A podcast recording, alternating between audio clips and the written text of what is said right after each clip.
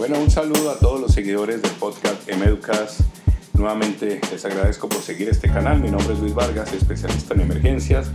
Y hoy tengo el gusto de entrevistar y que nos ayude en este podcast un colega y amigo, eh, Alberto Machado. Él es médico, especialista en medicina de emergencias de Buenos Aires, Argentina.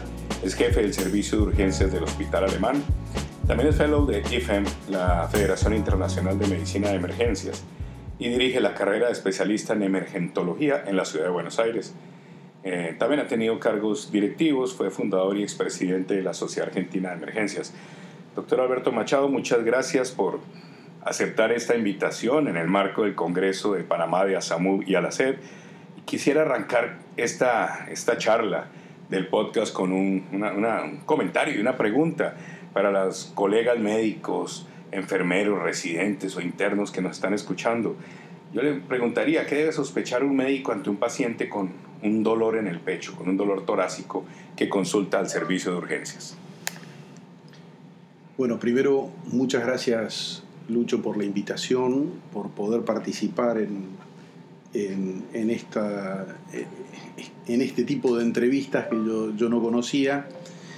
Eh, te diría que justamente el tema del dolor de pecho, dolor precordial, mm, digamos, es un tema trascendente desde el punto de vista, por un lado, en lo que tiene que ver con la prevalencia, es decir, las consultas en los departamentos de urgencias o de emergencias son muy muy elevadas, se calcula que alrededor entre un 5 o un 10% de acuerdo al país son eh, consultas relacionadas, el motivo de consulta es el dolor de pecho.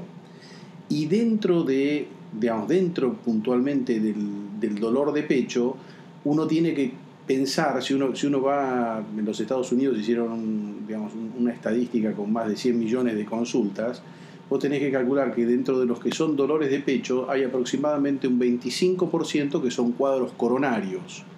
Entonces, Dada la relevancia del cuadro coronario y de la patología coronaria en cuanto a la mortalidad, el médico de urgencias tiene que estar muy, muy preparado para este tipo de motivo de consulta. Y específicamente, como un dolor de pecho lo puede dar desde una colecistitis hasta un ataque de pánico o un cuadro de tromboembolismo, tal vez lo que nosotros cuando recibimos el paciente en el departamento de urgencias, lo que debemos inicialmente hacer es descartar aquellas causas de dolor de pecho que puedan o que tengan riesgo vital inminente, que lo puedan matar rápidamente al paciente. En este caso yo, digamos, le, sugiero a los médicos de urgencia, hay una regla mnemotécnica muy simple, que cuando uno recibe un dolor de pecho, piense básicamente en tórax. ¿Para qué? Para descartar el, con la T el tromboembolismo pulmonar, con la O la oclusión coronaria, sea un infarto sea una angina inestable, con la R la ruptura de esófago, con la A el aneurisma disecante de aorta y con la X el neumotórax atención. Esas cinco entidades con un dolor inicial de tórax, digamos que reciente, de reciente comienzo, es las que inicialmente el médico debe descartar eventualmente antes de poder liberar a ese paciente y decir, bueno, este paciente no tiene nada o este paciente... Está claro que en cada uno estudiará más profundamente cada una de las cosas, pero es importante que, estos, estos, cinco, eh, estos cinco elementos sean descartados por todo médico de emergencias cuando un paciente llega por dolor de pecho. Bueno, muy bien, excelente. Alberto, y ven para acá, en este congreso vemos que en el programa aparece un tema que te asignan que es el síndrome aórtico agudo. ¿Por qué consideras que este es un tema que debe ser de vital relevancia y que debemos tener siempre muy en mente en la presentación de un paciente con dolor de pecho? Eh, justamente eh, justamente el punto del síndrome aórtico agudo. Yo, ahí cuando te mencioné esta regla mnemotécnica, te habla de aneurisma disecante de aorta en, el tórax.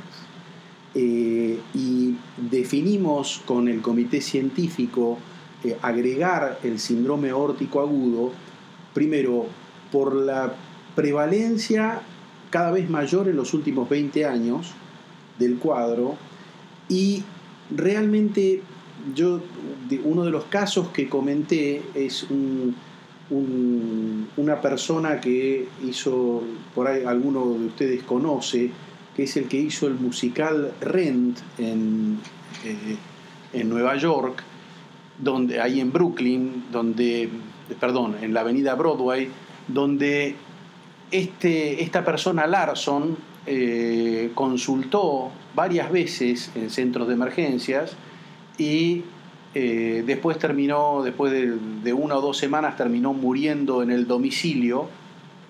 Y la primera vez eh, había consultado por un dolor de pecho y se interpretó como un cuadro gástrico y después eh, consultó a los 3-4 días por un dolor lumbar y se interpretó como una, una distensión muscular y después pobre hombre en la anatomía patológica resultó que era un paciente con un marfam y una disección de aorta.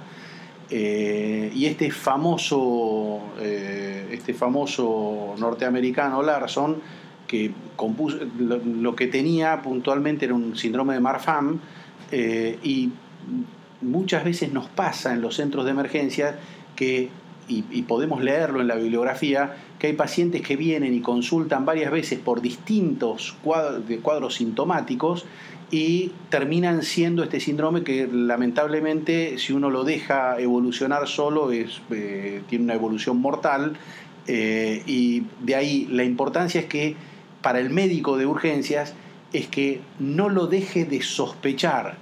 El hecho de sospecharlo es que uno por ahí lo va a ir a buscar y lo debe pensar y lo debe tener en mente. Esa es la relevancia que le quisimos dar en el programa científico.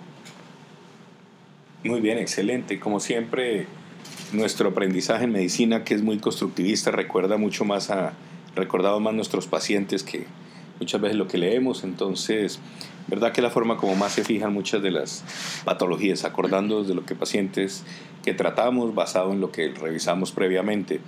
De pronto, para concluir, quisiéramos pedirte, Alberto, que nos hicieras como una pequeña sinopsis de el manejo agudo del paciente con una disección aórtica. Eh, ¿Qué nos puedes hablar? ¿Cuáles medicamentos usar? Eh, qué no usar, cuáles son los riesgos o los peligros de los vasodilatadores, en cuanto a betabloqueadores, cómo los debemos usar, cómo serían las metas de presión arterial y cuál es el objetivo terapéutico.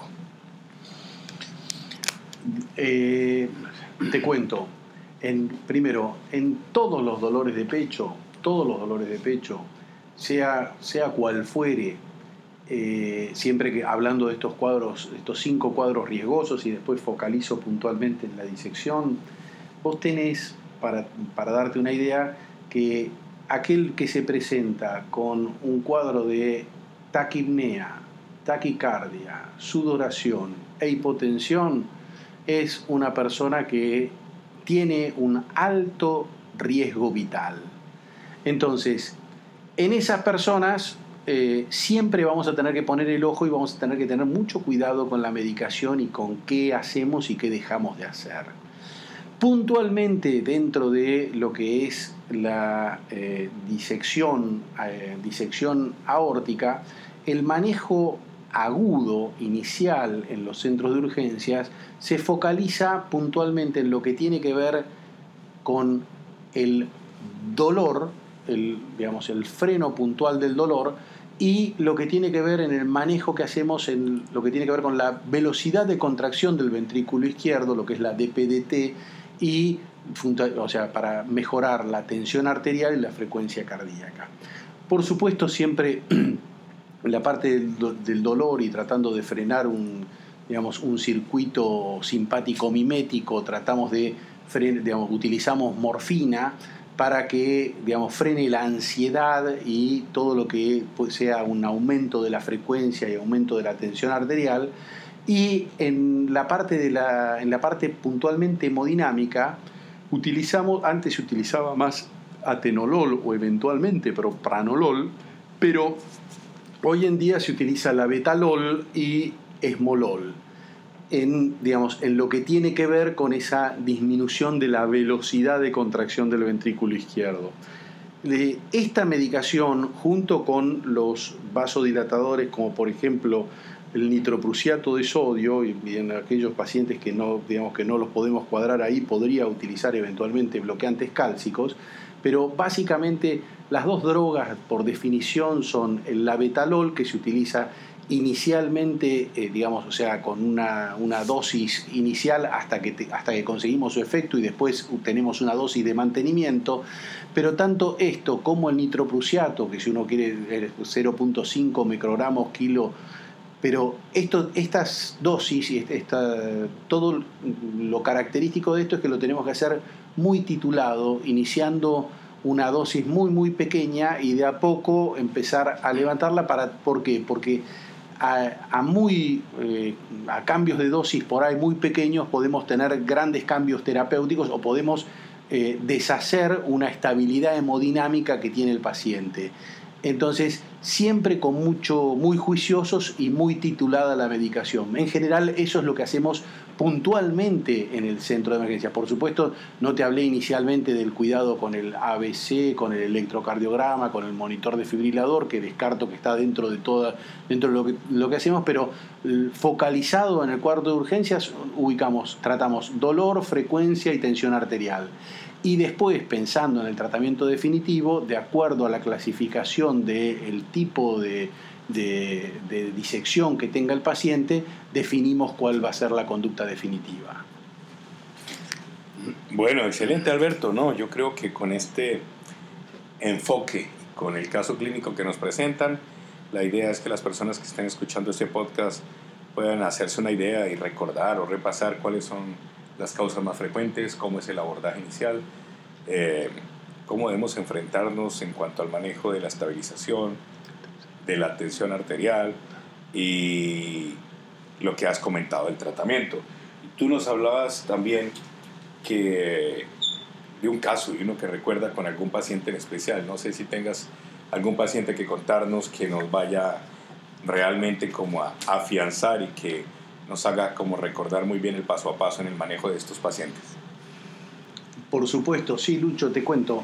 Sí, eh, hoy cuando tuvimos la charla, digamos, Puntualmente está claro que lo característico clínicamente es el dolor y las características de ese dolor desgarrante, que eventualmente, de acuerdo al IRAD, hay algunos casos muy, muy poquitos que podrían presentarse sin dolor, pero las características del dolor, ese dolor retroesternal o si no irradiado interescapular hacia, hacia el dorso, eh, pero muy muy importante, tenemos que pensar también en cuadro clínico relacionado con eh, isquemia coronaria, cuadro clínico relacionado con insuficiencia órtica, o sea, todas las cosas que me puede dar la disección de acuerdo al lugar, eh, pacientes con un cuadro sincopal, pacientes que hacen un cuadro con un accidente vascular, accidente cerebrovascular, perdón. Yo te, cuento, eh, tuve en este año, hace, hace unos pocos meses, un paciente que yo vivo en, a unos 120 kilómetros de la capital federal, en, Buenos Aires, en un lugar que se llama Chascomús. Allá me consultan para valorar un paciente, eh, entonces voy al domicilio del paciente y cuando evalúo al paciente lo encuentro con una franca, con un cuadro, un cuadro franco de afasia reciente, el paciente estaba haciendo un accidente cerebrovascular eh, y por supuesto en ese momento decido, bueno, vamos a ver, lamentablemente allá no hay métodos, no, no, es que yo pido una ambulancia y viene inmediatamente y lo puede llevar, sino que decido subirlo a mi auto y llevarlo para la ciudad de Buenos Aires. En, en, ese interín el paciente se recupera, recupera su afasia, vuelve a estar normal, pero un paciente de ochenta y pico de años, y lo llevo a un centro de alta complejidad. Por supuesto, cuando llegamos, es estudiado como todo accidente cerebrovascular. Se le hace, digamos, llevamos a un centro de alta complejidad, le hacemos una tomografía, no vemos nada realmente nada importante, solo secuelas, y se le hace una resonancia magnética, no estaba con, un cuadro isquémico en ese momento agudo como para pensar en algún tratamiento eh, agudo, y por una cuestión de procesos y procedimientos en ese centro, eh, se demora una solicitud mm, rutinaria de un ecocardiograma, un ecocardiograma normal, un bidimensional, que se hace a los tres días.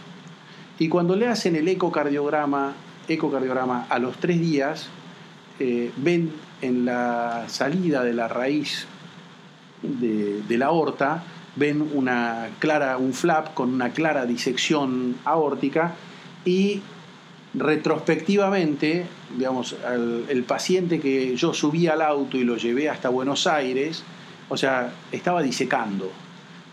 Se ve que la disección se contuvo, eh, después requirió tratamiento quirúrgico, pero en el momento en que yo atendí ese accidente cerebrovascular inicial, que después resultó un TIA, un accidente isquémico transitorio, inicialmente realmente yo no pensé en una disección de aorta y eh, a los tres días con un simple eco transtoráxico se, se diagnosticó esta, esta patología. Muy bien Alberto, muchísimas gracias por este espacio, por este tiempo. A todos los dejamos a partir de este momento muy pendientes de las nuevas actualizaciones que estaremos haciendo con varios de los colegas en los diferentes congresos itinerantes que vamos haciendo. Y para que sigan, ya saben, el canal se llama Emeducast a través de Android. Lo pueden escuchar por la aplicación SoundCloud o a través de iTunes. Lo pueden escuchar en los dispositivos Apple y Mac. Muchísimas gracias a todos.